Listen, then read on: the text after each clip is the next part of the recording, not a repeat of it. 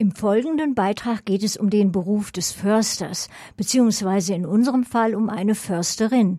Was ihr Beruf mit der Stadt verbindet und wie sie zu ihrem Beruf gekommen ist, das erfahren wir im folgenden Beitrag. Marion Schmidt ist gebürtige Münchnerin. Sie studierte zunächst Forstwissenschaften und Ressourcenmanagement im Bachelorstudiengang. Weiter folgte ein Masterstudium der Forst- und Holzwissenschaften. Schließlich legte sie die große forstliche Staatsprüfung ab. Danach arbeitete sie unter anderem als Projektmitarbeiterin an der Bayerischen Landesanstalt für Wald- und Forstwirtschaft LWF, Abteilung Informationstechnologie. Seit Januar 2020 ist Marion Schmidt Försterin mit Schwerpunkt Waldpädagogik für die städtische Forstverwaltung in München tätig.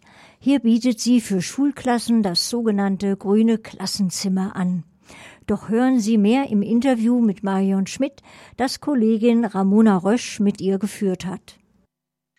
Ja, guten Tag. Vielen Dank für Ihre Zeit, Frau Schmidt. Sehr gerne. Ja, was hat Sie denn diesen Berufsweg einschlagen lassen? Ich wollte einfach gerne einen möglichst naturverbundenen Beruf ergreifen und da hat mich das Studium der Forstwissenschaften am meisten angesprochen. Und was bestimmt so den Berufsalltag aktuell? Also jetzt unabhängig von der Ausbildung, wie arbeiten Sie tagtäglich? Sind Sie jeden Tag im Wald? Also bestimmend ist bei mir eindeutig die Abwechslung. Es ist kein Beruf, der jeden Tag gleich ist. Es ist viel draußen, vor allem die ganzen waldpädagogischen Aspekte sind hauptsächlich draußen. Aber auch als Förster muss man ab und zu im Büro sitzen. Auch das nimmt eher zu weil auch die ganze Digitalisierung auch im Forstbereich voranschreitet, sodass da auch viele Bürotage immer wieder stattfinden. Okay, jetzt habe ich zwei ähm, Stichpunkte rausgehört. Das eine ist die Waldpädagogik, wo wir vielleicht drüber sprechen können. Das andere ist das Thema Digitalisierung, ist ja auch so ein Begriff. Gibt es bestimmte Dinge, die dokumentiert werden müssen und die dann nur digital zu dokumentieren sind? Oder was, was genau sind das für Tätigkeiten, die im digitalen ablaufen müssen, sollen? Und was verbirgt sich hinter dem Begriff Waldpädagogik jetzt in Ihrem Alltag? Also unter dem Begriff Waldpädagogik äh, verstehe ich, dass ich mit Kindern meist, also Schulklassen, Kindergärten, Waldausflüge mache und den Kindern einfach spielerisch das Ökosystem Wald näher bringe, ähm, sie einfach das Ganze auch mal erleben lasse, die Wertschätzung spüren lasse gegenüber diesem Ökosystem, Fragen beantworte, und einfach ja auch ein schönes Naturerlebnis vermittle. Mit der Digitalisierung ist es im Forstbereich so, dass es auch da eben zunimmt. Wir verwenden auch viel das ArcGIS-System.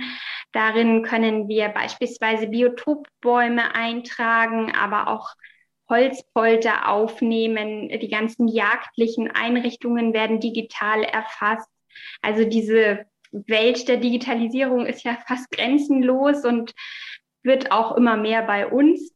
Genau, das heißt, wenn ich es richtig verstehe, geht es hier darum, so eine Art Kartierung oder Dinge zu festzuhalten, wie sie sind, also Iststände und jetzt gar nicht so sehr darum, äh, Iststände zu verbessern, also im Sinne des Klimaschutzes oder im Sinne der Artenvielfalt oder Biodiversität. Also inwiefern spielen diese Aspekte eine Rolle bei diesem Digitalisierungsschritt?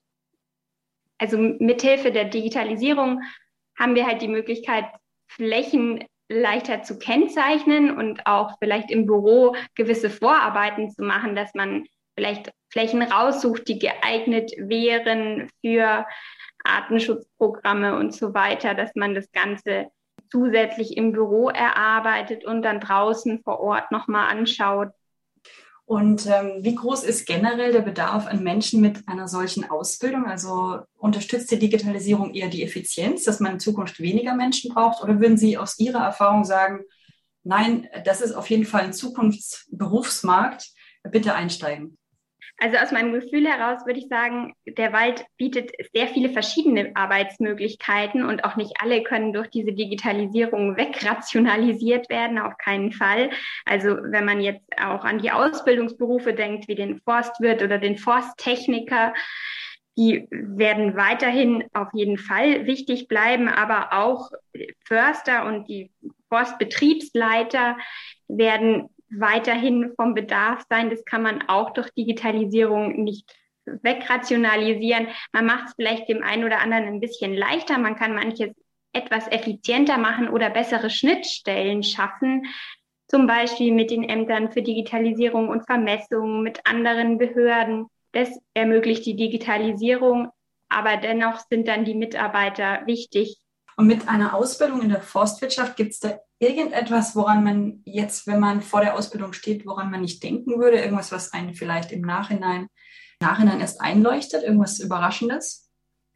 ich meine, man muss sich halt bewusst sein, dass man bei jedem Wetter letztlich arbeitet. Das, ich meine, natürlich kann man als Förster manchmal vielleicht den Bürotag so legen, dass er witterungsbedingt günstig liegt. Aber auch da gibt es natürlich manchmal Außentermine, die fix sind. Und da ähm, gibt es halt dann kein schlechtes Wetter, sondern nur schlechte Kleidung. Wirte bei uns, die sind natürlich eigentlich ganzjährig draußen, egal ob es knackig kalt oder sehr heiß im Sommer ist. Also dessen muss man sich einfach bewusst sein, aber dann ist es einfach ein sehr abwechslungsreicher und schöner Beruf. Noch was ähm, anderes zum Schluss. Haben Sie eines der Bücher von Peter Wohleben gelesen? Und wenn ja, wie finden Sie sie? Also ich habe das geheime Leben der Bäume gelesen von ihm. Ich finde es sehr gut, dass Herr Wohleben das Interesse am Wald beziehungsweise auch an der Natur im Allgemeinen gefördert hat.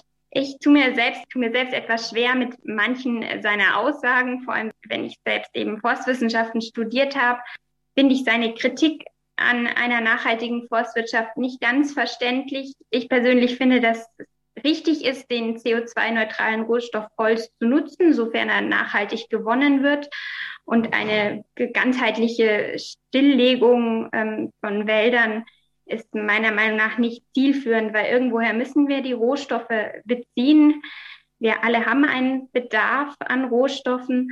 Und wenn man den nachhaltig, so wie bei uns, gewinnt, finde ich, spricht nicht so viel dagegen, wie er das äh, in seinen Büchern oder auch in seinen Interviews darstellt. Ja, ich denke, dass er eben auch darauf eingeht, dass CO2 neutral nicht bei jeder Holzart gegeben ist, vor allem unter Berücksichtigung der Produktionstechniken und der äh, Rückverfahren und, und so weiter, dass eben hier vieles nicht berücksichtigt wird bei der Kalkulation. Aber das wäre jetzt nochmal Platz und Zeit, was wir uns für ein anderes Inter Interview nehmen müssten. Ja. Vielleicht noch eine Frage zum Schluss. Ähm, wie ist die Zukunft des Waldes in Bayern aus Ihrer Sicht? Also wie ist, wie ist es um die bestellt? Also meiner Meinung nach wird sich der Wald hinsichtlich der Baumarten stark ändern. Das hat einfach mit dem Klimawandel zu tun. Viele Baumarten, die jetzt bei uns noch wachsen, können das wahrscheinlich in Zukunft nicht mehr, weil es ihnen zu warm und zu trocken wird.